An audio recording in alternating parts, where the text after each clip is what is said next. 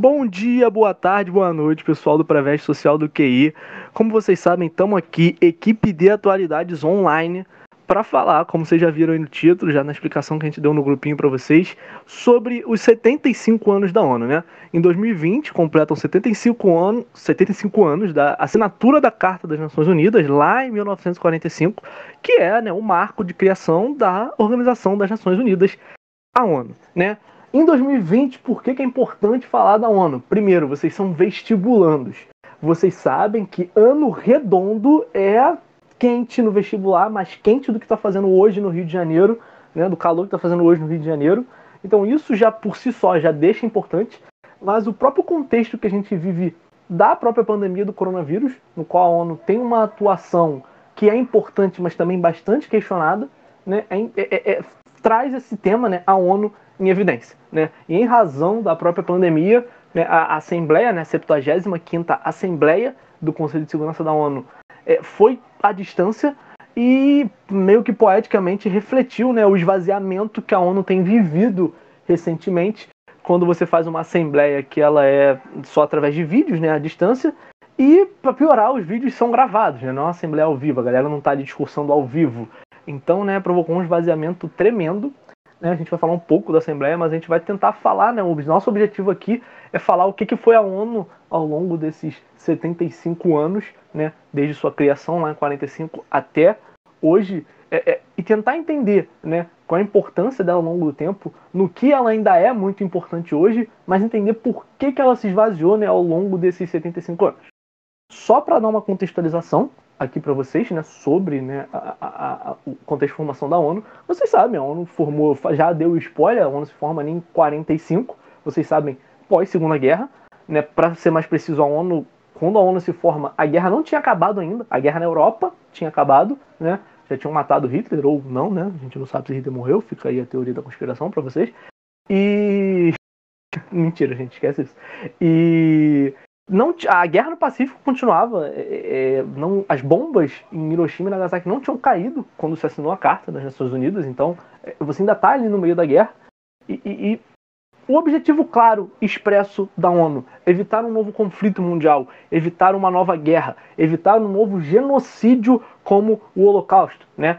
A Segunda Guerra ela é muito traumática, em certo sentido, e muito por causa do Holocausto. Né? Ela é muito mais traumática que a primeira, por exemplo porque na primeira a gente tem, né, uma expectativa, não expectativa não, né, um, é uma expectativa, vai, de 8.5 milhões de mortos no total da Primeira Guerra, e na segunda a gente já joga isso para 60 milhões, então a gente está falando de um número mais de 5, 6 vezes maior.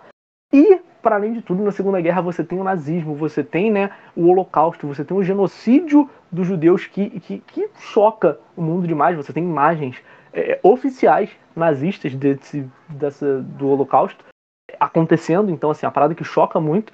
E, e a ONU é criada para isso. Vamos evitar um novo conflito mundial, vamos evitar um novo genocídio, vamos evitar, vamos é, é, é, tentar né, extirpar, né, extinguir é, o, entre muitas aspas, egoísmo nacionalista do mundo. Né? E, e, e, assim, se você for olhar pelo ponto de vista de diversos historiadores, né, isso é um debate muito grande dentro da universidade, algum, a maioria, a maioria não, alguns vão entender que a Primeira e a Segunda Guerra são uma guerra só, um período curto ali entre elas, né? Historicamente, os 20 anos são muito curtos. E, e, e dá para entender sim que as duas guerras, se você quiser entender, você pode interpretar como se as duas guerras são, fossem guerras, né? Pelo nacionalismo, ocasionadas pelo nacionalismo. A gente já falou isso aqui em outras aulas, então não vou me aprofundar muito. O último ponto que eu gostaria de tocar é o seguinte: a ONU ela segue, né, é, é, a, a fio, né, o objetivo da sua precursora. que é a precursora da ONU? A Liga das Nações. A Liga das Nações ela é uma organização tal como a ONU, criada no pós-Primeira Guerra, que visava exatamente isso: evitar um novo conflito, evitar uma nova guerra. Por esse sentido, né, a Liga das Nações fracassou, mas, por outro lado, né, se você for olhar as agências e, e a, a, atuação mais ampla da Liga das Nações, é, você não vai achar ela tanto um fracasso, porque muito da estrutura da ONU é herdado da Liga das Nações. A ONU já vem logrando êxito né, no seu objetivo de evitar uma guerra, de evitar né, um novo genocídio. A gente vai falar um pouco mais disso, a gente vai discutir isso. Mas uma terceira guerra mundial não aconteceu. Né? Então, até que uma terceira guerra mundial aconteça, né, no começo de 2020 a gente achou que ia acontecer, ou até que a ONU acabe, a ONU está aí tendo êxito no seu objetivo de evitar a guerra. Mas, para além disso, a ONU é muito mais coisa, e a gente vai falar um pouco sobre isso aqui hoje. Então, é isso, já estou aqui há seis minutos falando, vou entregar minha fala aí para a galera. Vai lá, Nath, boa noite, tudo bem? Oi, gente, tudo bem? Tudo bem sim. Boa noite, boa tarde, bom dia para todos. É, espero que estejam todos bem. É, eu vou dar agora para vocês um contextozinho sobre o resto, é, a partir né, da criação da ONU, é, um pouquinho da Guerra Fria, para vocês entenderem a importância que foi esse período para a ONU, para o esvaziamento da ONU e para a importância dela também, tanto ruim quanto a, a, parte ruim e a parte boa, né? Bem, é, o Raí falou que uma coisa importante antes da gente começar a gravar aqui para vocês foi a questão das missões de paz. Então, a ONU ela tem algumas funções. Primeiro eu vou explicar um pouquinho sobre as funções. Ela a, a, principal função dela vai ser manter a paz entre as nações e, e ser um órgão, uma, é, é uma organização internacional, né, uma instituição onde os estados possam debater sobre questões globais importantes do momento e, e que possam vir a ser problemas também. Tipo, ah, eu acho que isso, isso, esse ponto aqui vai ser um problema no futuro, como a questão climática, isso também é debatido lá. É, a ONU também é, ajuda muito a, a, resolver conflitos entre estados, então se você tiver, se, se estiver acontecendo, não necessariamente violento, tá, gente? Não necessariamente guerra, conflito de qualquer natureza. É, se, se estiverem dois estados em choque, você pode recorrer à ONU para resolver esse choque. E os dois principais órgãos que a gente vai ter e que são importantes para a gente hoje, para o que a gente quer falar, são o Assembleia Geral e o Conselho de Segurança. Existem outros, mas não é o nosso foco aqui no momento. A Assembleia Geral vai ser justamente esse lugar onde eles vão debater sobre os assuntos importantes do momento e tomar decisões a respeito disso. Eles não podem obrigar ninguém a fazer nada, e isso vai ser um ponto importante para a gente daqui a pouquinho. O Conselho de Segurança é um órgão muito mais seleto, muito menorzinho e conta com um grupo muito limitado de países. Basic, a Assembleia Geral a gente vai ter 193 países, se eu não me engano. Já o Conselho de Segurança a gente vai ter 15. Então, olha, é, olha esse contraste. Dentre esses 15, 5 são membros permanentes e 10 são membros rotativos. E quem são esses membros permanentes? Estados Unidos, China, Rússia, Reino Unido e França. É, e esses cinco países eles têm poder de veto em questões de segurança, em questões que chegam até o Conselho de Segurança. É, bem, prim... por que, que eu estou falando isso? Porque é muito importante para a gente entender como é que funciona é, a concentração de poder dentro desse órgãozinho o poder militar ele é muito importante no mundo que a gente tem hoje e o, e o Conselho de Segurança ele deixa isso claro. Ele concentra o poder nesses cinco países que têm o poder de veto, que podem proibir uma coisa de acontecer, que podem fazer outra coisa acontecer, eles podem eles podem parar uma guerra, mas eles também podem começar uma guerra. Então isso é um ponto muito importante. É, agora eu vou dar um salto no tempo. É, a gente está ali em 45, quando a ONU é criada, então a gente vai dar um saltinho para a década de 90, quando a Guerra Fria está acabando e é, esse mundo bipolar ele está se esfacelando. Bem, é, como o Rai falou, a ONU ela é criada com o intuito de evitar um, um, um novo conflito generalizado entre, os, entre estados, como foi a Segunda Guerra Mundial, e de evitar um novo genocídio como foi o genocídio do povo judeu, como foi o Holocausto judeu na Segunda Guerra. Na, o, o, e por que, que a década de 90 especificamente vai ser importante? Porque durante o esfacelamento do comunismo, né, desse mundo bipolar, durante essa desestruturação que a gente vai ver, a gente vai assistir situações semelhantes ao que a gente viu em 45. Não da mesma forma é, no sentido de campo de concentração, de desse extermínio como foi o judeu, mas na, no sentido de genocídio. A gente vai ter novos genocídios na década de 90, genocídios muito importantes, que vai ser primeiro o genocídio dentro da Iugoslávia, que começa a se desmembrar e começa uma guerra civil entre as repúblicas que compunham a Iugoslávia, mas não foquem em Iugoslávia, foquem no fato de que aconteceu um genocídio ali. É, e o outro foi que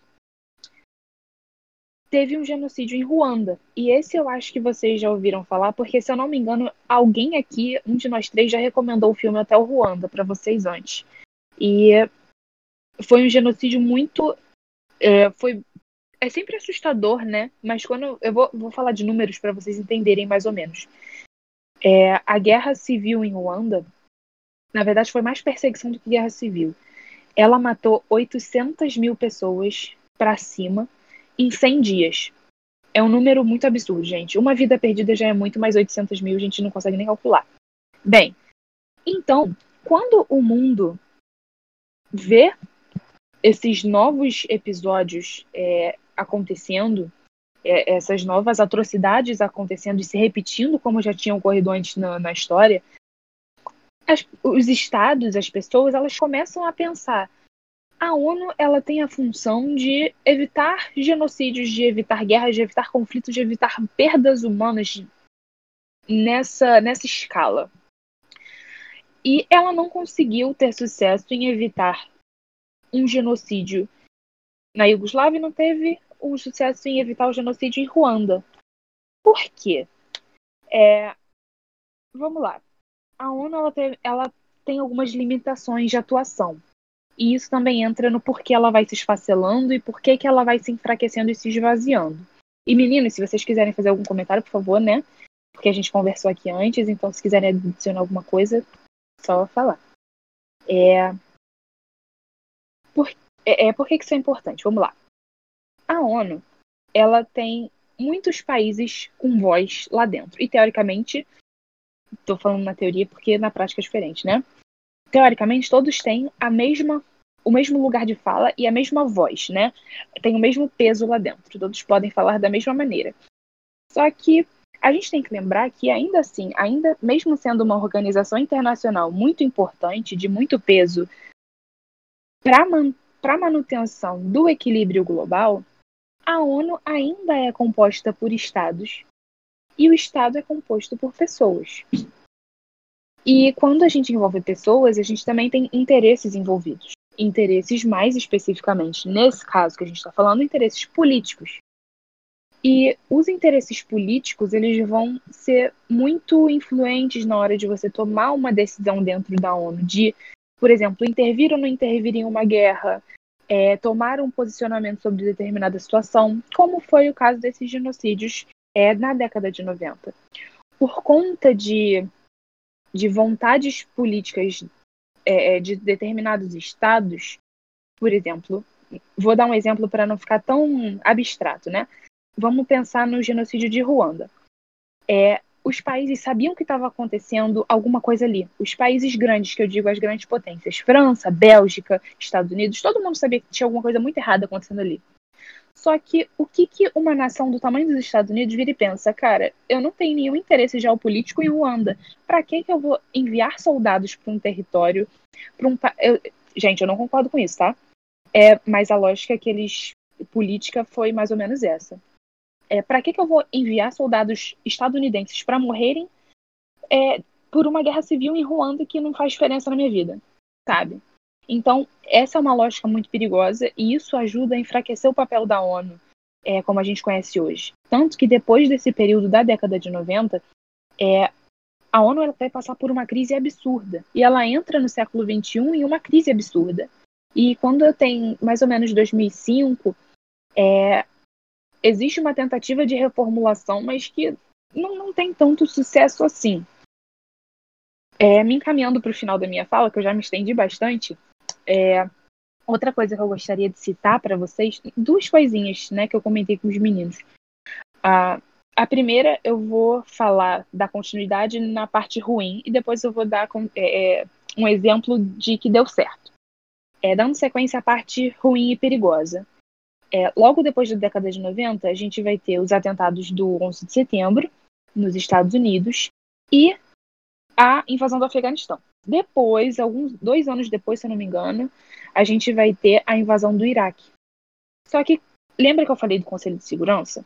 os Estados Unidos eles não podem simplesmente invadir o Iraque porque eles acham que tem alguma coisa errada ali. É, ele devia consultar primeiro os Estados Unidos. Deveriam primeiro consultar o Conselho de Segurança para saber se aquilo ali era de comum acordo. O problema é que os Estados Unidos ignorou este fato e simplesmente invadiu o Iraque, o que provou que existe uma grande falha, uma lacuna de ação das Nações Unidas. Porque se você, se o, se o país decidir, ele pode simplesmente passar por cima de tudo aquilo, entendeu? E a ONU, na prática, gente, não pode fazer nada. Ela não pode invadir um país, não pode é, multar um país, digamos assim, por uma coisa dessa. Existe todo um processo internacional super complicado para que isso ocorra. Então, isso já é uma prova de grande é, falha né, na atuação da ONU, como eu falei, essa invasão dos Estados Unidos ao Iraque. Agora vamos voltar um pouquinho antes, antes da, bem no início da década de 90, que eu vou dar um exemplo de atuação que deu certo em parte. Também envolve o Iraque. É, no início da década de 90, existiu ali no Oriente Médio um conflito entre dois países por conta de petróleo, que é, é o Iraque e o Kuwait. O Kuwait ele tem uma produção surrealmente grande de, de petróleo e o Iraque estava dizendo que queria aquilo ali também. E aí o Iraque pega e invade o Kuwait. E aí a ONU, que sabe que aquilo ali é uma violação do direito internacional, ela fez, né, ali no Conselho de Segurança, eles fizeram uma reunião sobre isso para decidir o que fazer. A partir disso, foi formada uma coalizão de países, acho que eram mais de 30 países mandando soldados. E eles juntam esses, esses soldados em uma única coalizão e é formado um exército que é da ONU. Então, foram mandadas tropas da ONU com soldados de vários países para defender o Kuwait do Iraque. E eles conseguem expulsar o, os iraquianos do Kuwait para defender a soberania ali do, do Kuwait. Então, esse é um exemplo de, de, de ação da, da ONU que deu certo. É, tirando a parte das perdas humanas, que isso é sempre trágico. Então, a parte prática, eles conseguiram proteger ali a soberania do Kuwait.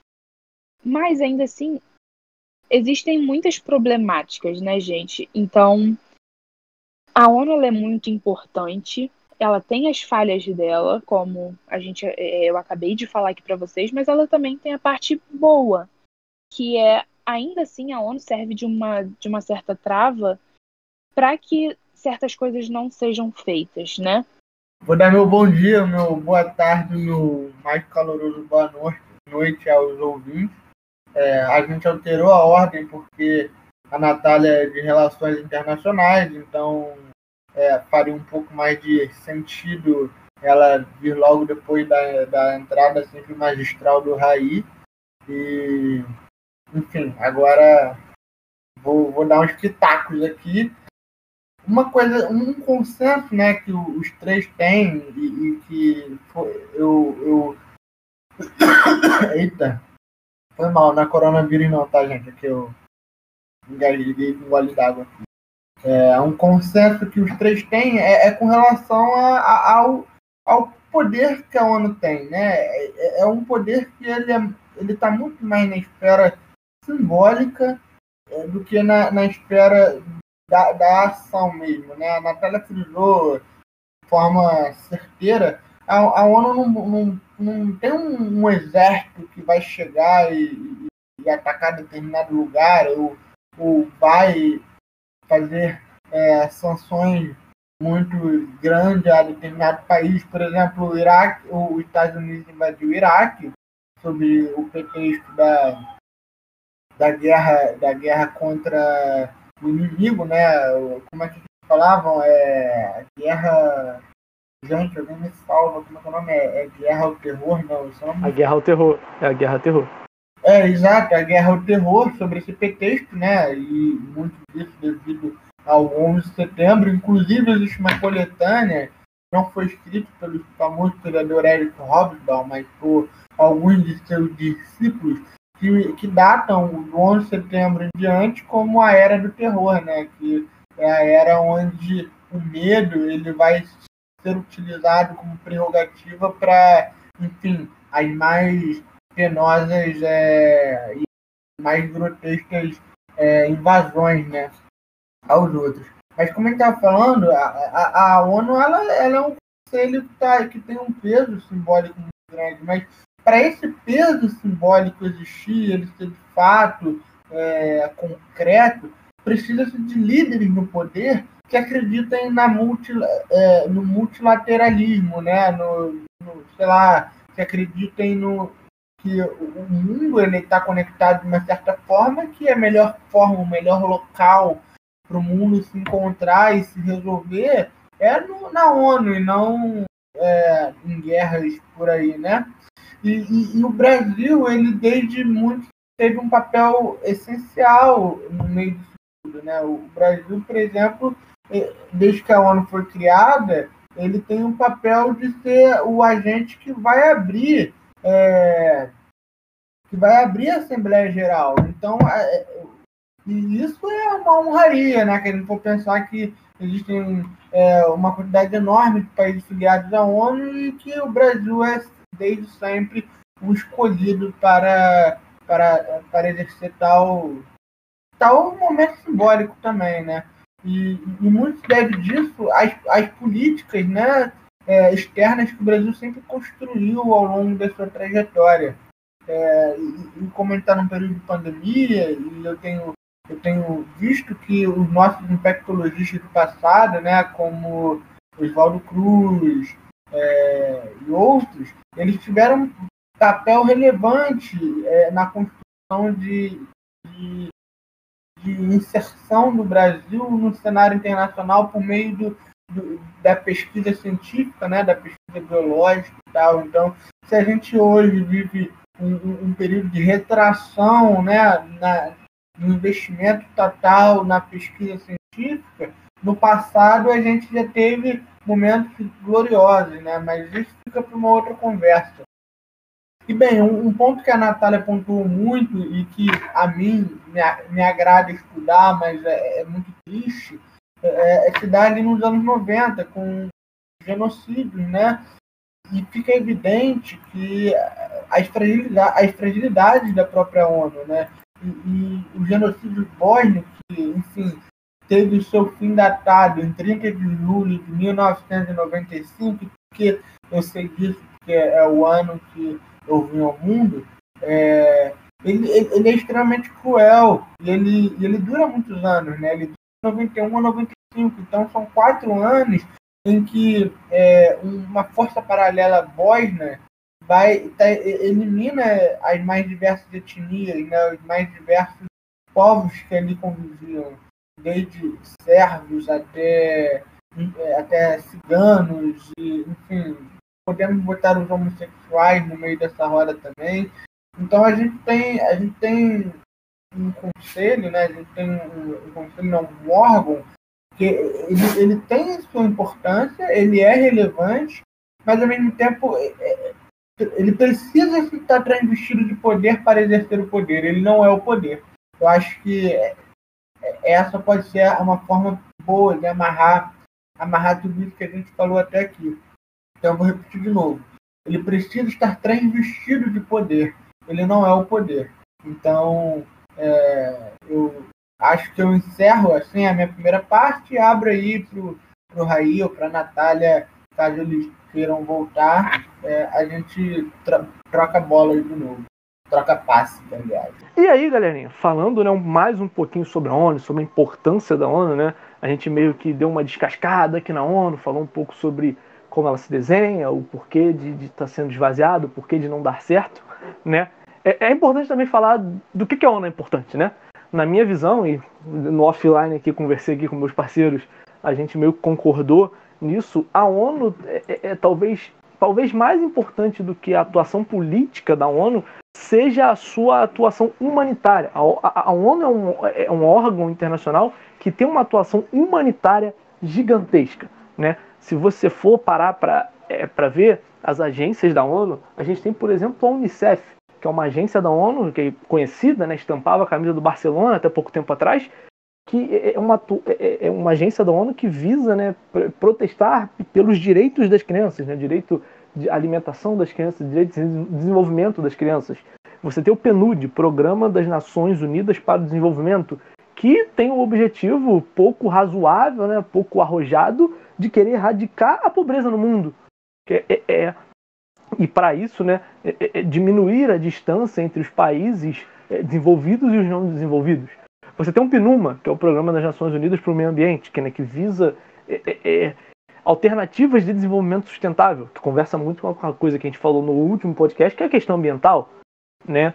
A gente tem, é, é, é, é por exemplo, esqueci o nome agora, mas a gente tem a organização da, da ONU, é, a Organização Alimentícia da ONU, que visa erradicar a fome no mundo, Ai. principalmente na África. Oi? Oi, você fez um comentário muito legal que eu acho legal a gente adicionar, que a ONU ela tem os Objetivos de Desenvolvimento Sustentável que contemplam a maioria disso aí que você está falando. E eles contemplam é, são 17 objetivos. E aí eles contemplam é, erradicar a fome, erradicar a pobreza, é, é, cuidar do meio ambiente, cuidar de vida terrestre e vida marinha, é, oferecer educação de qualidade. Então, todos esses podem ser considerados trabalhos humanitários também que a ONU desenvolve. E aí, por meio dessas instituições que o Rai está falando, ele, a ONU consegue desenvolver esses objetivos que foram estabelecidos pelos estados que estão lá na ONU, né? Sim, né? Isso é, isso é muito importante. É uma das, como eu falei, né? Uma das partes. Talvez, talvez não, né? É a parte que a ONU tem a maior atuação hoje em dia, que talvez seja a parte mais importante. Mas, né, hoje, o principal, a principal agência da ONU, né, já puxando para o que eu ia terminar de falar, é o Acnur. O Acnur é o Alto Comissariado das Nações Unidas para Refugiados, ou seja, é o órgão da ONU que cuida da questão né, dos refugiados, que hoje é uma questão é, é muito latente é, são 80 milhões de refugiados no mundo. E aí, refugiado é uma pessoa que tem que se deslocar né, da sua região, do seu país, por causa de guerra, perseguição política, perseguição é, religiosa. E tem mais alguns outros né, né, pré-requisitos para ser um refugiado que eu não lembro agora. Mas é, é, é a ONU atua muito né, né, no cuidado com os refugiados. Né? Esse é o ponto que eu quero tocar aqui. E, e, assim, são 80 milhões de refugiados no mundo, num planeta que tem uma população de 7 bilhões de pessoas, a gente está falando de mais de 1% da população mundial é, é, é, vivendo fora do seu país porque teve que sair. Teve que sair porque a sua vida correu algum risco e etc. Então, assim, por mais e, que assim, a gente tenha. Fala. Existem países que não têm 80 milhões de pessoas de população, gente. Então, assim, são vários a maioria, países na verdade, de né? refugiados. Exatamente. É, tipo, a gente pensa nos países da Europa, tem vários países da Europa que não tem 80 milhões de pessoas é, em números populacionais, sabe? Então é um número sim, absurdo. Sim. Você pega os países é, mais desenvolvidos na Europa ali, o Reino Unido, o Reino Unido não, a Inglaterra, a Itália, são países que não chegam a 80 milhões de pessoas. Então, assim, é muita gente. É mais que uma Itália, mais que uma Inglaterra de gente é, que teve que fugir do seu país, né? Então, assim, é, é uma questão importante. Por isso que hoje o Acnur é o principal órgão da ONU.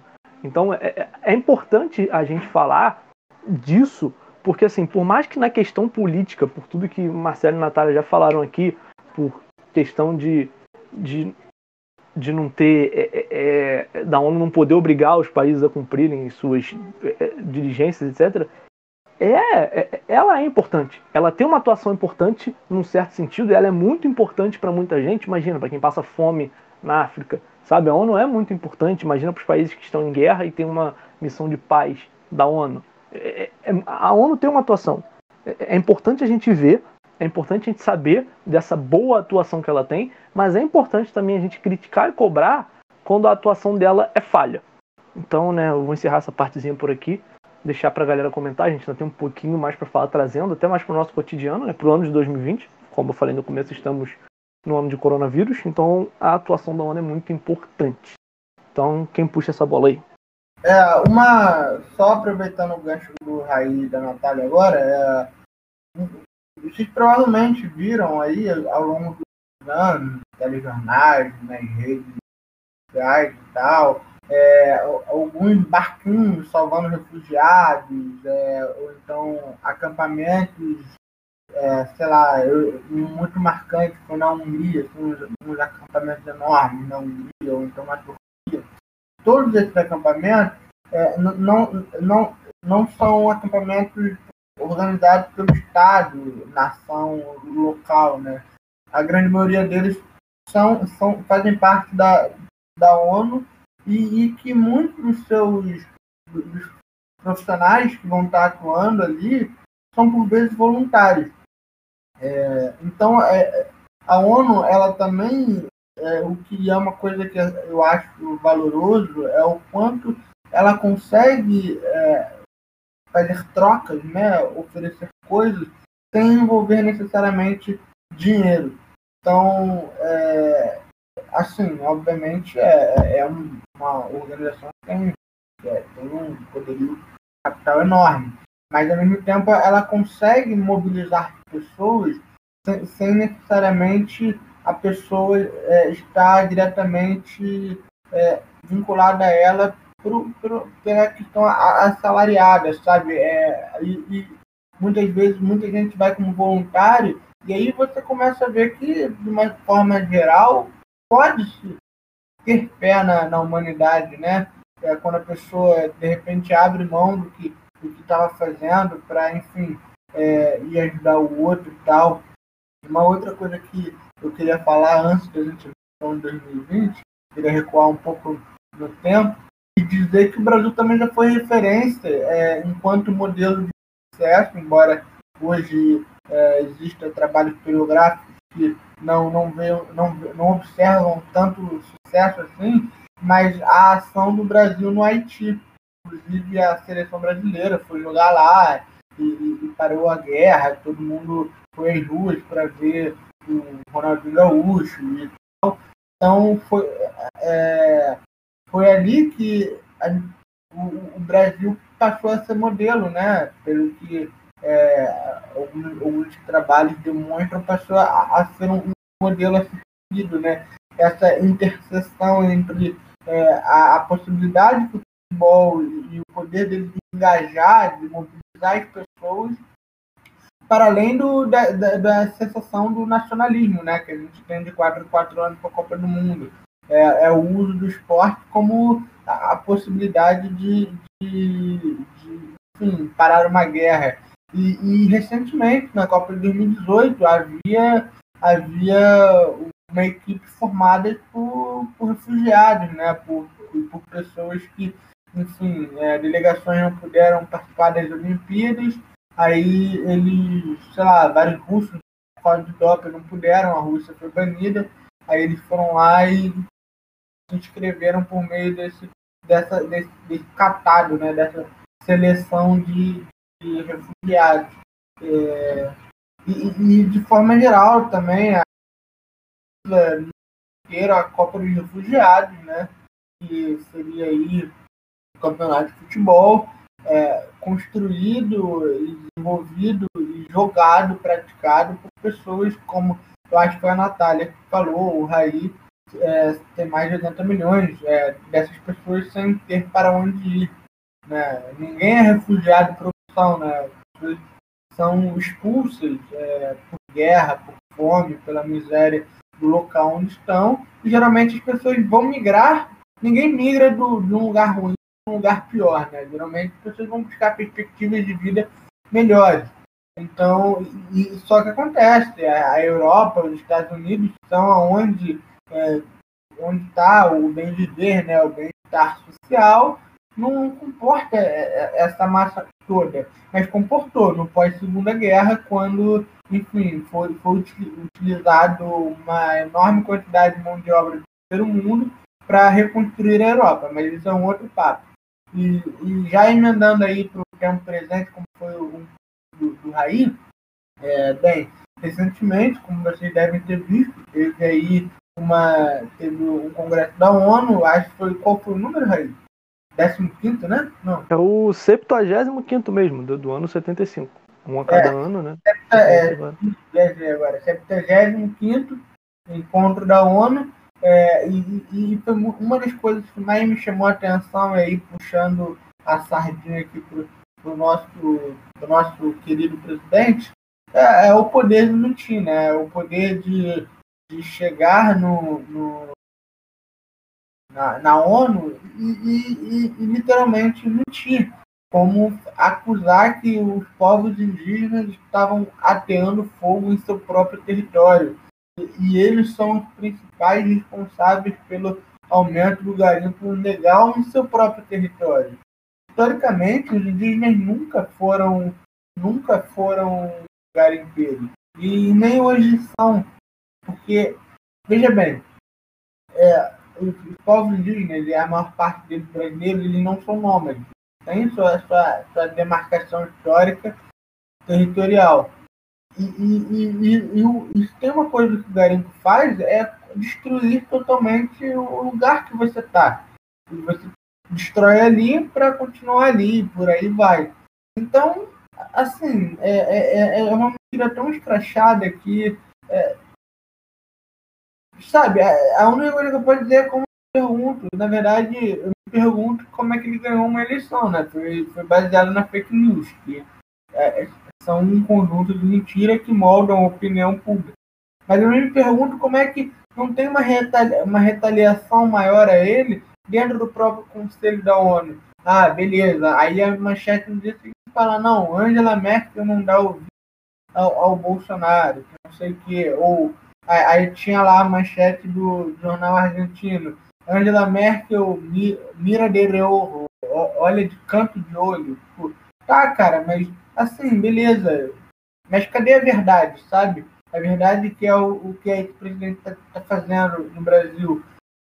Se você for voltar lá atrás, quando a gente falou do, da destruição do, do, do, do nosso ecossistema, eu, eu, eu, eu, eu eu falei do, do, daquela reunião ministerial que teve no Palácio, lá teve em Brasília, que o, o, o Ricardo Salles, que é o ministro do Meio Ambiente, foi preciso quando ele virou e falou: vamos aproveitar a pandemia para passar a boiada. E é isso que ele está fazendo, e é isso que ele vai seguir fazendo. E, e assim, é, até, até agora, por exemplo, ah, beleza, você não vê nenhum órgão internacional intervindo de forma brutal no, no, no, no absurdo que está acontecendo no Brasil. Que você vê é, a, sei lá, o presidente, o primeiro-ministro da França, que, enfim, desde o começo é, nunca foi um grande fã de Jair Bolsonaro, dizendo que não vai mais comprar soja do, do, do Brasil. Mas aí, qual, é a contradição disso? Beleza, ele não vai comprar soja do Brasil, vai comprar da China. A China compra do Brasil e revende mais caro. Então, tipo assim, no final, de uma forma ou de outra, ele vai acabar comprando do Brasil, sabe? É, eu acho que eu prolonguei demais aí a minha participação no segundo bloco e eu, eu abro a, a porta para alguém falar. Aí. Então, galerinha, é, e agora atualizando ainda mais, né, que é entrando no da, da pandemia mostrando papéis da, da ONU na pandemia, é, é, é, como eu acho que o Raí pontuou, ela sofreu um duro, um duro golpe do, do presidente dos Estados Unidos, do Trump, porque, de fato, é, ele, na verdade, eu, eu não sei até que ponto ela sofreu um duro golpe, eu ainda me questiono, porque sempre quando tema é China, e isso sai para o vestibular também, né? pode ser que caia alguma coisa nisso de, de, de, da, da bipolaridade, informações, né? assim, é, sempre quando o assunto é China, você tem que ter um pé atrás quando o, o cara ele é de um jornal ocidental, né? Ou então quando ele é de um jornal norte-americano. Porque a gente tem que pensar que são duas potências que estão rivalizando no topo do controle geopolítico. Então, é, as acusações é, que isso baseado no xadrez verbal, é, em algumas notícias, a grande parte dessas informações que vinham sobre é, sobre eita, grande parte dessas informações que vinham da China sobre que eles já tinham é, conteúdo, que eles já sabiam do, muito tempo e que a própria ONU supostamente já saberia também e nada fez, vem de, vem, vem de uma imprensa e vem de uma, de uma imprensa que, enfim, norte-americana, sabe? Vem de uma imprensa da Inglaterra.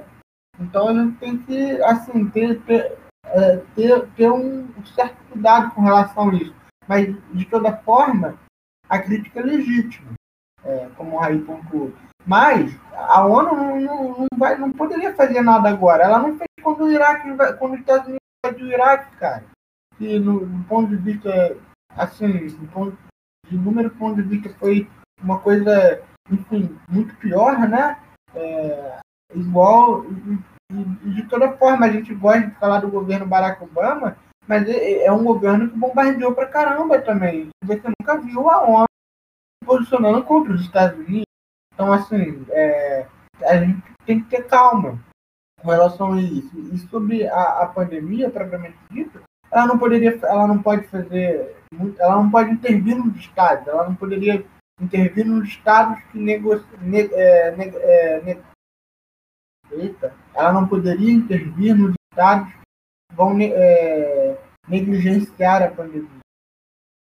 O que ela pode fazer, e, e o que eu acho foi interessante feito, é, é, é, negociar a entrada e o fluxo de pessoas. Por exemplo, eu não sei se já mudou, mas até recentemente, o único, é, país, o único país que poderia viajar para, para os Estados Unidos ou para a Europa é, sem, sem precisar fazer 15 dias de quarentena era o Uruguai. E esse tipo de negociação ela é feita dentro da, da Organização das Nações Unidas. Então, assim, a gente. É, ela não tem. Ela não, eita, cara, estou me confundindo bastante, né? Eu não estava preparado para esse ponto. Né? É, só encerrando, então, para levantar a bola para o Raí, é, a ONU ela cumpre um papel que é isso, ela não está transvestida de poder para combater a pandemia, sabe? O que ela pode fazer é, é criar um espaço para que seja debatido e que as melhores soluções sejam encontradas. Eu acho que é, esse é o, é o minha contribuição aqui. E aí, só para só terminar, né, a gente já estava falando há bastante tempo, só para terminar e pontuar algumas coisas importantes que o Marcelo falou. A primeira delas é, sim, a, a crítica que é feita à ONU, né, eu acho, né, na minha opinião, pelo menos, ela é bastante válida, principalmente aos órgãos da ONU, OMS, ela é bastante válida, mas o problema, o maior problema para mim, e assim, que reflete no próprio discurso do Donald Trump, né, na, na, na 75 Assembleia, que foi um discurso que eu vi, é que o discurso dele é sempre desse ponto, né? A ONU favorece a China, a ONU está favorecendo a China contra os Estados Unidos, é sempre do ponto de vista, né? Nós, Estados Unidos, estamos sendo negligenciados enquanto a China está sendo favorecida. E não necessariamente um favorecimento da China, mas uma própria negligência é, é, é, da ONU pela ONU, sabe? Eu acho que as pessoas elas estão questionando os problemas certos, mas eu acho que com os motivos errados. Esse é o primeiro ponto que eu queria falar. E o segundo ponto, que, é, que eu acho que para fechar aqui, né, é que é curioso a gente ver como países que têm governos muito mais né, é, é centralizados, como China, como Rússia, eles têm, né, nos últimos tempos, né, feito um discurso muito em prol né, do multilateralismo e, e, países que historicamente fizeram esse discurso, né, historicamente né, a partir da formação da ONU, como propriamente Estados Unidos, Brasil, é, é, é não é, é, tem um discurso totalmente contrário, né, tem um discurso muito mais patriótico nacionalista. Né, o próprio discurso de campanha do Donald Trump em 2016 e agora também é o discurso de America First, Estados Unidos primeiro. E também como o Marcelo bem lembrou, a gente adora falar do Obama, a gente adora o Obama, mas né, o governo Obama, isso tudo que a gente vê no governo Trump, é, já acontecia. Não tinha o mesmo discurso, porque o, o, o Obama, desculpa o termo, né, é idiota igual o Trump, é, idiota de ser, de ser chulo e desculpa o termo de novo, escroto, mas é, é, é esse afastamento da ONU já vinha no, no governo Obama. E ele está se prolongando agora no governo Trump, que é um governo muito mais radical nesse sentido. Então, eu acho que eu fechei aqui, né? Eu fechei, eu acho que todo mundo queria falar, a gente conseguiu dar um panorama legal da ONU. E agora eu acho que a gente vai passar para as indicações culturais. É isso, galerinha? Cara, é, minha dica cultural ela não tem é, a ver diretamente com a ONU, mas ela tem a ver com tem a ver com um dos, dos casos, inúmeros casos que a gente tratou aqui. É um filme chamado Prova de Redenção. É, enfim, ele, ele, passa alguns anos depois da, da, da Guerra da Bósnia-Herzegovina, mas é interessante porque os personagens ainda têm feridas abertas, memórias é, abertas sobre o, o é, traumas da guerra, né? Então, é, não é um filme histórico, é um ficção científica, mas mesmo assim é interessante porque o filme começa no presente, onde estaria tudo bem, que é onde a gente, enfim, é, a, a ONU resolveu o problema, a guerra acabou, é, formaram um Estado-nação Bósnia, Sérvia, Eslováquia, Montenegro, Croácia, por aí vai. E, só que existem tensões ainda, então é, é exatamente sobre essas tensões que a película, não, a película não, o filme vai, vai se passar. É um filme muito bonito, um filme que me emociona bastante e acho que é, é um pouco isso, né? O, o, agora, vinculando a ONU, talvez uma das coisas mais legais para mim, enquanto historiador, é, é, o fato de saber que a ONU é um dos principais acervos, é, um dos principais é, locais, fontes da história da humanidade, né? da história da humanidade recente, né? do século XX para cá. Então, inclusive em termos de memória, criação de memória também. Então, galerinha, eu, pra ser sincero, eu procurei na minha memória se eu tinha visto algum filme que me remetia à ONU, né, remetia a alguma questão da ONU e, e assim, eu não lembrei. Então, fui procurar aqui na internet, fazer meu dever de casa, né? E aí, né, eu lembrei de um filme que foi lançado esse ano, que é o filme Sérgio, né? Que é um filme que fala sobre né, o legado e a trajetória do Sérgio Vieira de Mello, que é um diplomata brasileiro, que foi um dos maiores diplomatas da ONU, que a Natália pode até falar mais, mais do Sérgio Vila de Mello do que eu, é, é, e a gente já falou dele em algum outro é, é, programa, algum outro episódio, né? E, e, enfim, essa é a minha indicação. Eu não tenho muito a falar sobre o filme porque eu não vi, mas como eu vi numa própria página da ONU, né? Uma, a página do Acnur Brasil, né? Eu acho importante passar isso para vocês. Enfim, vou passar a bola aí para Natália que vem com a última dica. Então, gente, já que estamos falando de é, é, ONU e relações a nível mundial, eu acho legal a gente, de repente, dar uma, um, um foco para filmes que remetam a relações internacionais e não somente é, a ONU, né? Porque uma coisa está diretamente ligada à outra. Uma, uma dica que eu acho legal, que eu acho que já foi dada, é até o Ruanda, que é um filme bem chocante, bem impactante, mas que vale muito a pena. Que eu acho. Na verdade, é um documentário, né? Um documentário que eu acho bem legal. E, tipo, gente, eu sei que é muito específico. Não é a nível de vestibular essa recomendação que eu vou dar. É a nível de conhecimento de vocês e de curiosidade de quem tiver. É um documentário chamado Morte da Iugoslávia. Para quem tiver interesse em saber mais sobre relações internacionais e sobre a atuação é, da ONU e de, de política e tudo mais, de movimentação política, é, é essa dica é mais a nível pessoal para vocês. E um filme legal, assim, por último, que remete ao fim da Guerra Fria, aquele período ali de fim do, do Muro de Berlim, de fim do comunismo, e que esse é mais para vocês se divertirem, é um filme chamado Adeus Lenin, que é muito legal, gente. É um filme levinho, é um filme divertido, é bem legal, recomendo muito, eu me diverti vendo, então é, recomendo para vocês se divertirem um pouco também e é, é, relaxarem a cabeça. Importante. É, então a gente vai ficando por aqui. Eu vou deixar o meu beijo para vocês. Beijo no coração, um grande abraço.